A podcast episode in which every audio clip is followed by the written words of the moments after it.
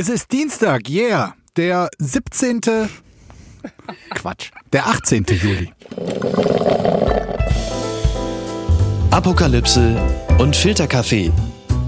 Die frisch gebrühten Schlagzeilen des Tages mit Markus Feldenkirchen und Jasmin Embarek.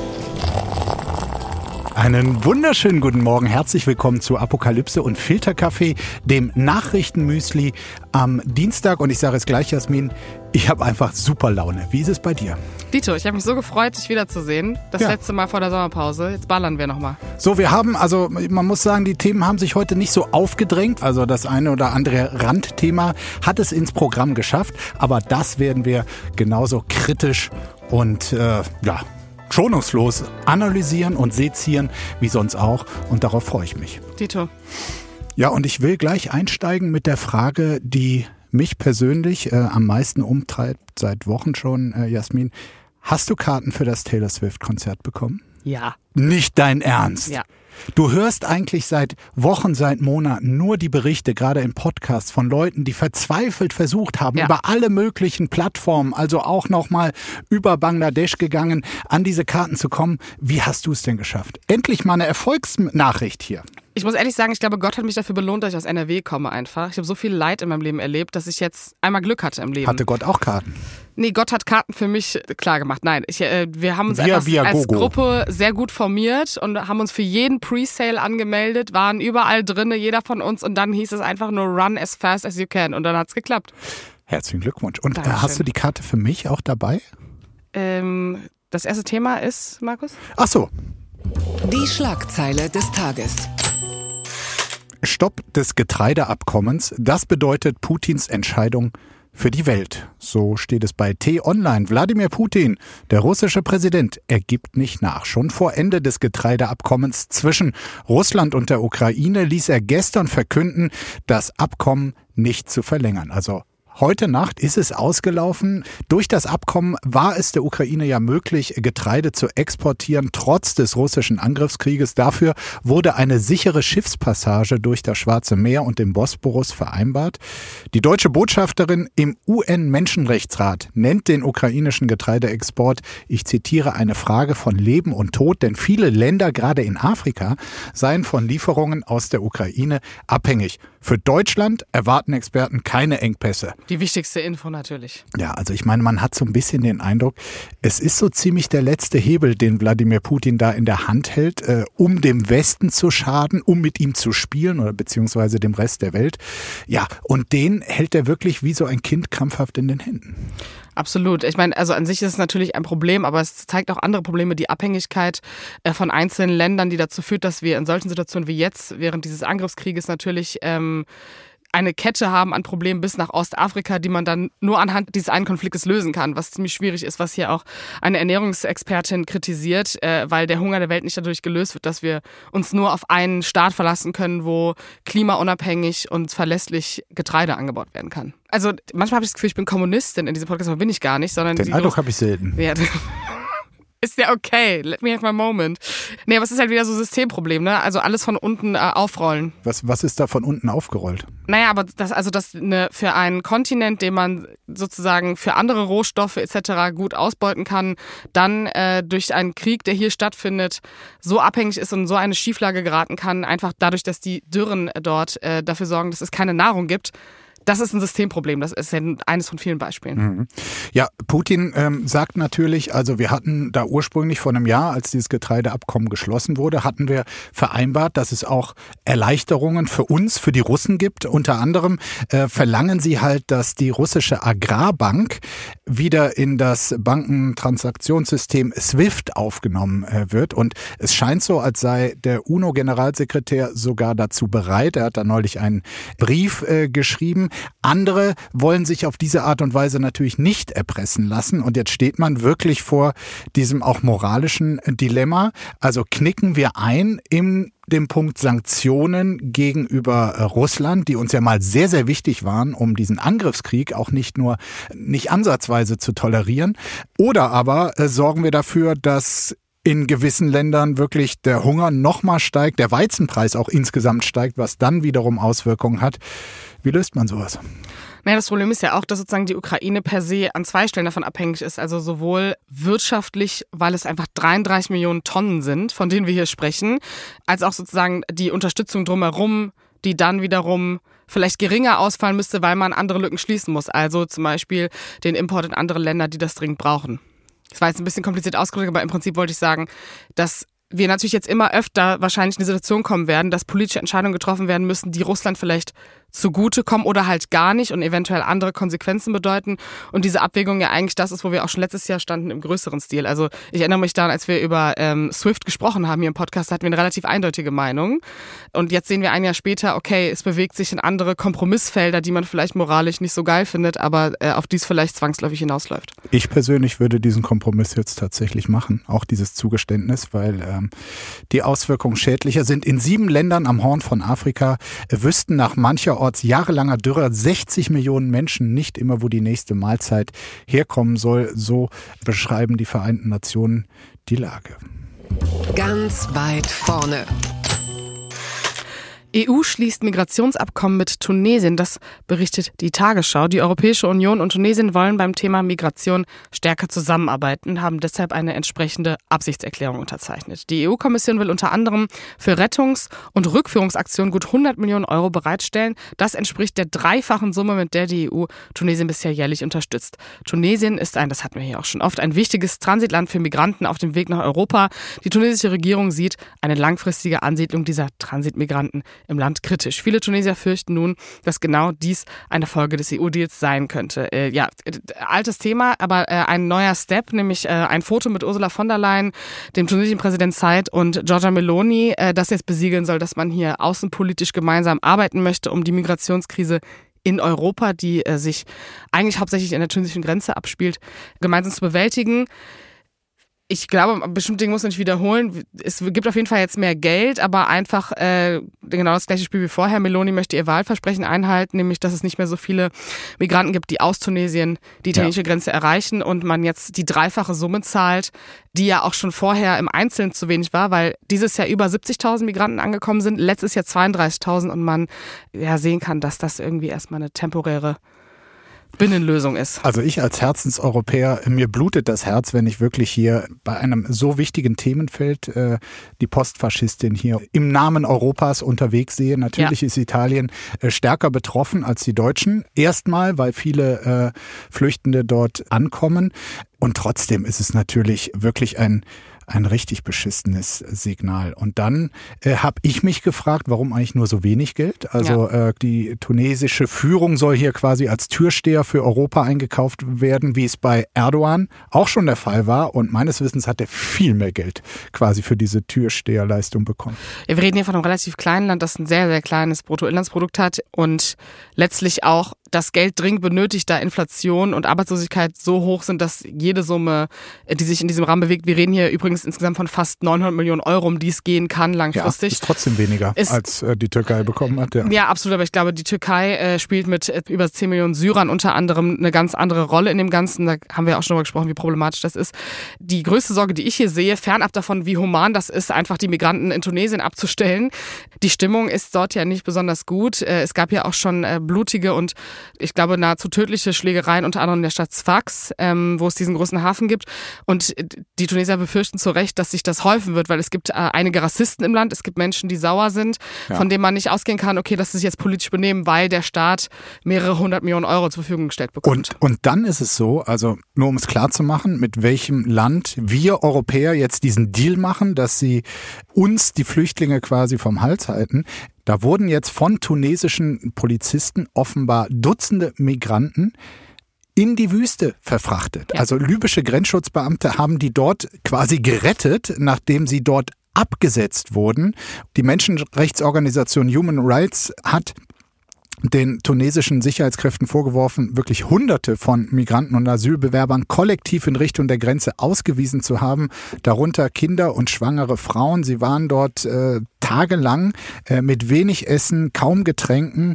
Die Sicherheitskräfte, die Tunesier, sollen die Mobiltelefone von fast allen Betroffenen zerstört haben. Zudem habe es Berichte von Gewalt und sexuellen Übergriffen gegeben. Also das passiert ja nicht das erste Mal, ne? Also die sind ja sowieso schon mit der Infrastruktur völlig überfordert, was dazu führt, dass man inhumane dumme und auch rassistisch motivierte, aggressive Vorgehen hat an dieser Stelle. Genau, dass man die dort in die Wüste schickt, also Richtung Algerien als auch Libyen. Das sind zwei Richtungen, mhm. um die es sich handelt. Das heißt, das Problem ist, wenn man jetzt Geld reinschüttet, dauert es ja trotzdem, bis es die Infrastruktur hergibt, dass sie nicht auf diese Art ausweichen, die Leute in die Wüste zu schicken, weil es nicht genug Platz gibt, um die Menge aufzufangen, die dort schon ist und die dorthin kommt. Das ist keine Rechtfertigung, sondern das Problem ist viel größer. Und bis bestimmte Gelder ankommen und bis man politisch sich sicher sein kann, dass der aktuelle Präsident Zeit das auch für diese Zwecke einsetzt, da, also da hängt einfach sehr viel wenn, wenn, wenn, wenn, wenn dran. Und ich äh, finde es also durchaus schwaches Ergebnis dafür, dass relativ klar war, dass Tunesien ein so wichtiger, ich will gar nicht Partner sagen, sondern eigentlich Retter ist mhm. aus europäischer Sicht. Äh, weil man sich mit diesem Thema natürlich nicht so befassen möchte. Also wenn ein Staat, ein Regime einmal zu solchen wirklich Schandtaten bereit ist, da fehlt mir persönlich jetzt auch der Glaube oder die Hoffnung, dass das künftig aufgrund von ein paar Millionen Euro anders sein wird. Nee, und vor allen Dingen nicht mit der Stimmung in der EU und auch nicht mit den Postfaschisten, mit denen wir äh, diese Deals aushandeln müssen. Ich glaube, da wird es vielleicht noch ein bisschen mehr Geld geben, aber dann bleibe ich auch beim Pessimismus, Markus. Das hat mich traurig gemacht. Zum Tode verurteilter Deutsch-Iraner Appell an Olaf Scholz, so steht es in der FAZ. Der zum Tode verurteilte Deutsch-Iraner Jamshid Sharmat richtet einen dramatischen Appell an Bundeskanzler Olaf Scholz. Laut Sharmats Tochter sagte dieser in einem Telefonat mit ihr, Herr Scholz, Ihr Staatsbürger wurde entführt, verschleppt, nach tausend Tagen in Einzelhaft und Schauprozessen zu Tode verurteilt. Was tun Sie, um ihn zu retten? Ja, der Oppositionelle äh, Shamat war nach Angaben seiner Familie im Sommer 2020 vom iranischen Geheimdienst in Dubai verschleppt worden. Seitdem sitzt er in Iran im Gefängnis. Im Februar wurde er wegen Terrorvorwürfen zum Tode verurteilt. Ja, und seine Tochter, das hat man ja auch in den Medien mitbekommen in den letzten Monaten, äh, Gazelle Sharmat ist wirklich sehr aktiv, versucht die Aufmerksamkeit auf das Schicksal ihres Vaters zu richten, hat sich immer wieder an Politiker gewandt, deutsche Politiker quasi aufgefordert, sich stärker einzusetzen. Und sie sagt jetzt, also da sie seit fünf Monaten nicht mit ihrem Vater irgendwie in Kontakt treten konnte und jetzt diesen Anruf in der Nacht zum Montag bekommen hat, das beunruhige sie sehr, so sehr sie sich gefreut habe, mit ihrem Vater zu reden, weil sie die Sorge hat, dass dieser Anruf quasi der erlaubte Abschiedsanruf sein könnte und die Vollstreckung tatsächlich unmittelbar bevorsteht. Ja, hochemotionales Thema auf meinem Social Media sehr präsent äh, und auch letztlich die Frage, wie kann es eigentlich sein, äh, fernab davon, ob der jetzt Staatsbürger ist oder nicht, aber hier spielt das Staatsbürgerding wirklich eine Rolle, mhm. dass man sich nicht noch stärker dafür einsetzt oder irgendeine Art von Deal für bestimmte deutsche Staatsbürger, die ist, er ist ja nicht der Einzige, die Todesurteile erhalten haben oder erhalten äh, seitens der Bundesregierung. Da hilft es auch meiner Meinung nach jetzt nicht, dass äh, Baerbock unter anderem zwei Iraner ausgewiesen hat mhm. oder Friedrich Merz äh, ihn im Gefängnis besuchen wollte, was schön ist, aber ist ja keine politische Aktion, die der Familie letztendlich wirklich hilft. Also klar, die ähm, öffentlichen Bekundungen, die gibt es von fast ja. allen führenden äh, Politikern. Die Frage ist aber tatsächlich, äh, haben Bundesminister mehr in der Hand als solche öffentlichen Appelle? Ich muss, muss man fairerweise ja. sagen, mich an einen Fall äh, kann ich mich erinnern, ist schon länger her, da wurden zwei Brüder mit äh, deutschem Pass, äh, die Gebrüder Legrand, ähm, in äh, Arizona war es, glaube ich, äh, zum Tode verurteilt. Da gab es auch Protestnoten der deutschen Regierung und es wurde trotzdem halt durchgezogen. Also dieser Ruf nach mehr, der ja. ist verständlich, aber was man tatsächlich machen kann, das hat mir jetzt auch noch keiner erklärt.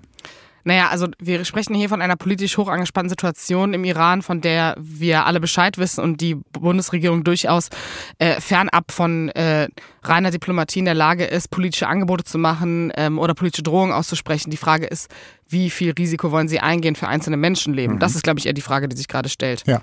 Einer, ähm, so oft wir hier über ihn herziehen, äh, den muss man wirklich mal lobend erwähnen in diesem Zusammenhang. Das ist Friedrich Merz, der sich so konsequent und beharrlich äh, für Herrn Schamat einsetzt, äh, wie kaum ein zweiter. Er hat auch, äh, wollte dorthin reisen, wollte ja. ihn besuchen. Also er fordert quasi das iranische Regime da immer wieder heraus. Auch das hat bisher keinen Erfolg, aber die Beharrlichkeit, mit der er da unterwegs ist, das nötigt mir durchaus Respekt ab. Unbegrenzte Unmöglichkeiten. Jeder Fünfte kann sich eine Woche Urlaub nicht leisten. Das berichtet Zeit Online. In Deutschland können sich immer mehr Menschen keine Woche Urlaub mehr leisten. Das betrifft vor allem Familien mit Kindern und Alleinerziehende. Das geht aus Daten des Statistikamtes der Europäischen Union hervor. Am häufigsten ist der Urlaub zu teuer für Alleinerziehende. In der Kategorie alleinstehende Personen mit abhängigen Kindern sind 42 Prozent finanziell nicht in der Lage, eine Woche Urlaub zu finanzieren so erschreckend die Zahl ist, ist es ja eigentlich keine erschreckende Zahl, sondern äh, ich glaube auch nach der Pandemie und inflationsbedingt noch naheliegender, dass es so ist äh, und fernab von unseren Instagram-Profilen, wo wir selber Urlaubsbilder posten, weil vielleicht selber uns das leisten können und zu einer privilegierten Schicht gehören, äh, durchaus wichtige Info, äh, weil ich glaube, äh, also ich konnte früher auch keinen Urlaub machen und das vergisst man relativ schnell, wenn man es irgendwann mal kann. Ähm, und was das auch mit Menschen macht äh, und was das psychisch für Kinder und Familien mhm. bedeutet, kann man jetzt sehr selbst ergötzen natürlich sagen, oh mein Gott, ist das schlimm, aber gibt es da auch politische Lösungen, Markus? Also staatlich organisierten Urlaub gab es in der DDR. Da würde ich mal sagen, es war ja, tatsächlich nicht alles schlecht äh, okay. daran. Ob das jetzt eine Lösung ist, äh, weiß ich auch nicht. Also ja, es stimmt, es ist einfach schlimm. Ich, Urlaub ist, ist gerade für Leute, die es im Alltag nicht so leicht haben, ja wirklich so ein Fluchtpunkt, etwas, worauf äh, man sich freuen kann, was glaube ich auch für die Psyche unheimlich wichtig ist. Und äh, ja, nicht Urlaub zu machen, das kommt davon, dass äh, wir immer noch unter ökonomischen Bedingungen leben, die für viel zu viele prekär sind. Das korreliert ja hier die Zahl. Irgendwie ein Fünftel äh, der Gesellschaft kann das nicht, ähm, weil die äh, bitterarm sind. Und äh, ja, ich finde, ein so reiches Land wie Deutschland äh, sollte eigentlich, was die Umverteilung des Wohlstands angeht, so weit sein, dass wir eine solche Statistik nicht mehr haben. Da sind wir bei der Erbschaftssteuer. Oder beim Spitzensteuersatz. Naja.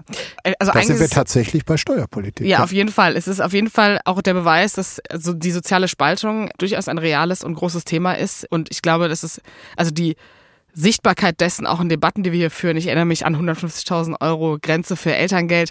Äh, da sind solche Nachrichten immer wieder, glaube ich, der Beweis dafür, dass es durchaus Gefälle gibt in dieser Gesellschaft, äh, wo man auch sagen kann, okay, äh, sich dafür einzusetzen, dass alle Menschen, die arbeiten, zum Beispiel ein Urlaubsgeld erhalten oder dass der Mindestlohn dafür sorgt oder auch die Mietpreise, dass Menschen etwas sparen können, um vielleicht eine Woche in Urlaub zu gehen oder auch Rentner, die ihr ganzes Leben lang gearbeitet haben und es nicht schaffen. Das ist nämlich die zweitgrößte Gruppe. Genau. Knapp 30 Prozent äh, der Menschen über 65 können das nicht.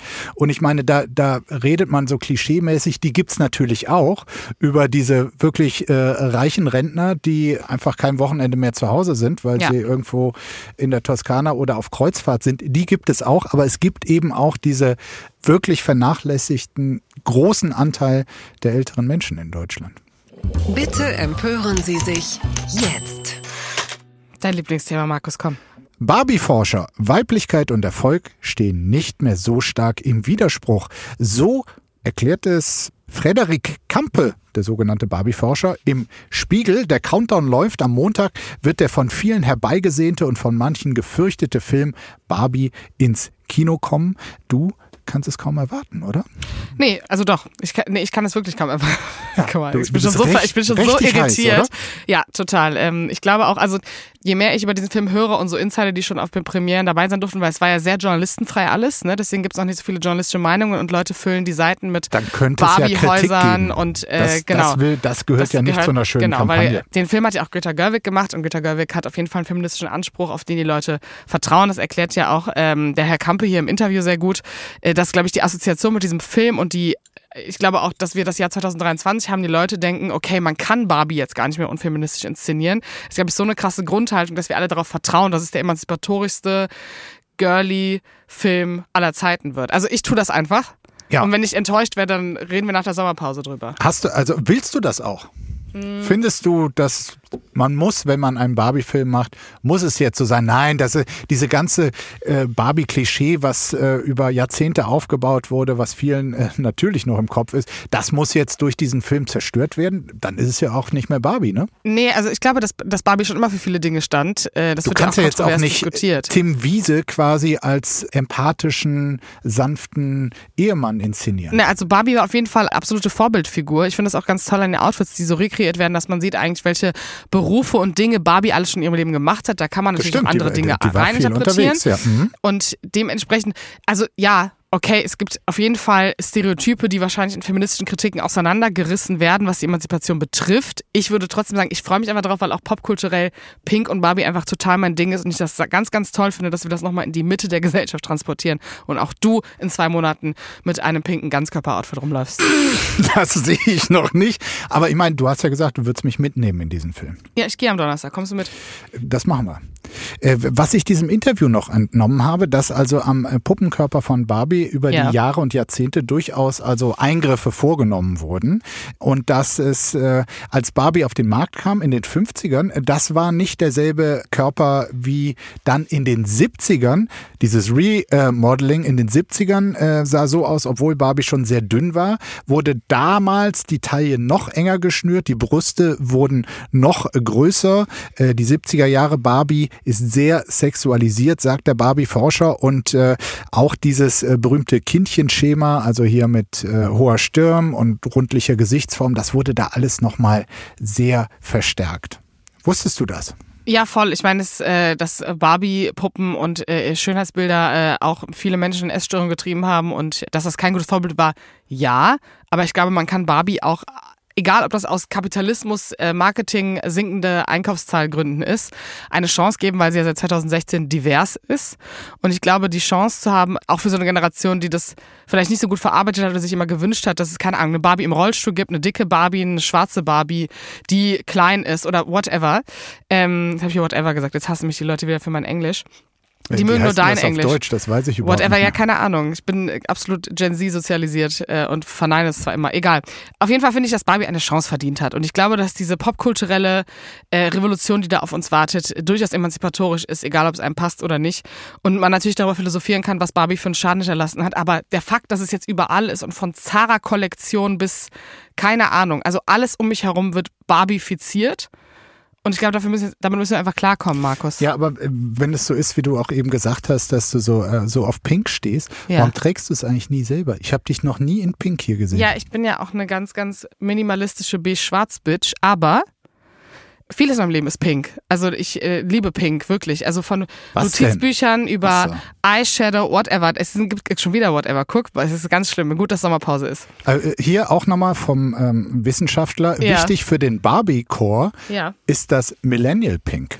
Das ist ein Ja? Rosaton, der ins Aprikot geht, eine Farbe, die schon fast ins Beige kippt und mit der Fantasien von Reichtum verknüpft sind. Barbiecore hat etwas Eskapistisches, alles was plüscht, was weiche Texturen hat. Es generiert eine nostalgische Welt, in der man ein Kind sein kann. Das kann auch etwas Egoistisches haben. Man selbst, die Barbie, ist ein Mittelpunkt dieser Welt, die man sich selbst erschafft. So der Forscher. Fühlst du dich da jetzt hier? Äh, Sowas von. Bist du nicht Gut Millennial? Du bist doch Millennial. Du bist doch 33. ja. Dementsprechend kannst du es doch nachempfinden, was diese Farbe in einem auslöst. Bei mir ehrlich gesagt noch nicht. Ja, guck, wir müssen Donnerstag in den Film gehen und dann, dann müssen wir das hier nochmal wiederholen. Endgültig zu weit gegangen. Jetzt kommt mein Lieblingsthema. Polizei, also es ist wirklich nicht lustig, aber Polizei vermutet nach Diebstahl Täter aus der Familie. Das berichtet der saarländische Rundfunk. Es tut mir leid, oh Gott, ich bin Das ist ich das erste so Mal, dass wir den saarländischen Rundfunk als Quelle Und dann haben wir Kann so eine sein? Story dabei. Das ist wirklich schwierig. Naja, Na, ganz kurz. Ich muss berichten dich, halt die wichtigsten Dinge aus dem Saarland, Ich- ich- denke ich, ich- mir, so ein saarländischer Rundfunk, oder? ja, ich, ich sag dir mal, worum es geht, dann kannst du es nochmal bewerten. Unbekannte haben auf dem alten Friedhof in St. Ingbert im Saarland ein Grab geöffnet und eine Urne entwendet. Ein Mitarbeiter des Friedhofs hatte danach bemerkt, dass die Urne fehlt, weil das Erdreich abgesackt war. Die Urne war erst vor wenigen Wochen in das Grab eingelassen worden. Die Polizei ermittelt nun wegen Störung der Totenruhe. Sie geht davon aus, dass der Täter oder die Täterin dabei war, als der Verstorbene beerdigt wurde. Die Stelle, an der die Urne eingelassen wurde, sei sonst kaum zu ermitteln gewesen. Also skurrile Geschichte und auch Warum ist eigentlich immer, wenn Saarlandmeldungen an die Öffentlichkeit kommen, warum hat das immer mit irgendwie komischen Praktiken innerhalb von Familien zu tun? Guck mal, wir, wir machen schon kein Ostbashing, jetzt machen wir Saarland-Bashing, werden wir trotzdem gecancelt im Sommer. Ich, wer bietet denn solche Nachrichten an? Der saarländische Rundfunk, das ist ja nicht der bayerische Rundfunk oder der norddeutsche Rundfunk, nicht mal der mitteldeutsche Rundfunk. Ja gut, nee, also es ist, Okay. es ist eine schlimme Geschichte, muss man schon ehrlich sagen. Es ist, eine- schwierig, nur vielleicht, ohne vielleicht auch nicht. Lass uns doch mal über die Motive hier spekulieren. Also die arme tote Saarländer Person, kommen- meine ich jetzt. guck mal. Klar, es könnte jemand gewesen sein, der diese Person gehasst hat und der Asche jetzt auch nochmal größtmöglichen Schaden zufügen will. Ja, indem Ja. er, was weiß ich, die Asche verbrennt oder irgendeinen Quatsch damit macht. Es kann aber auch jemand sein, der die tote Person wahnsinnig geliebt hat und sie vermisst und auf diese Art und Weise sich dann doch noch ein wenig näher fühlt. Es kann ja fast auch einen Bist romantischen du so gut Hintergrund gelaunt, haben. dass du diese Geschichte jetzt romantisierst? Macht mich fertig. Äh, Ich wollte mit dir jetzt mal so ein bisschen, weißt Okay. du, Jasmin, du musst Du möchtest, auch mal, dass ich eine Kriminelle auf, jetzt werde. Schau doch Ja. mal in die Rankings. Die erfolgreichsten Podcasts sind True Crime Podcasts. Die du nicht ich hörst. möchte mit dir, bisher nicht, aber ich bin natürlich für den Erfolg mache ich alles. Und hier bietet sich wirklich mal an, Ja. äh, da auf dieses äh, Terrain zu gehen. Und ich möchte mit dir jetzt einfach mal über Motive Okay, rumspekulieren. Und du sagst, ja, hey, ja, romantisch. nein, warte doch. Ja, ja, warte. Also, ich mach's jetzt ganz filmreif. Vielleicht ist es auch einfach ein Familienmitglied, das wusste, dass die Person im, keine Ahnung, in der Nordsee verteilt werden wollte, während die Sonne scheint und dann die Asche glitzert und man das mit dem iPhone auf Facebook postet, weil das die Erinnerung ist, die dann irgendwann verfilmt wird von Netflix. Jetzt haben wir es. Fall du? gelöst. Das ist ja drollig. Eklig oder lecker? Annalena Baerbock verrät, wie sie ihr Nutella-Brot isst. So steht es in der Berliner Zeitung. Warum sind wir hier? Wo Jetzt gehen? frage ich mich auch, warum sind wir hier gerade hier, aber ja. Ich zitiere doch nur. Wo gehen wir hin? Und isst man Nutella mit oder doch besser ohne Butter? Das sind die entscheidenden Fragen des Lebens. Eine Antwort auf die letzte Frage hat nun Außenministerin Annalena Baerbock in einem Instagram-Clip gegeben. Wenn, dann natürlich mit Butter, so Baerbock allerdings. Ob es die oder das Nutella heißt, dazu Scheiße, äußerte sich die Außenministerin nicht. Du musst jetzt kotzen? Nee, erstens, was Wegen sagst du die Nutella? oder das Nutella? Ganz kurz, voll die wichtige Frage. Äh, das.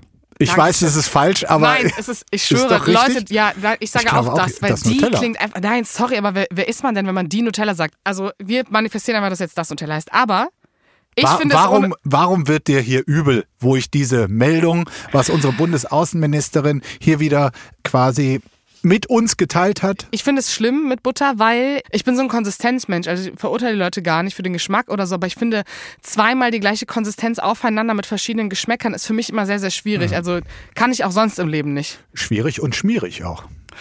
Den hast du jetzt gebraucht, ne? Ja, Das war, guck mal, jetzt bist du kein Millennium mehr, jetzt bist du wieder Boomer. Das hast du dir selber eingebrockt. okay. Das war Also, ein Dad-Joke.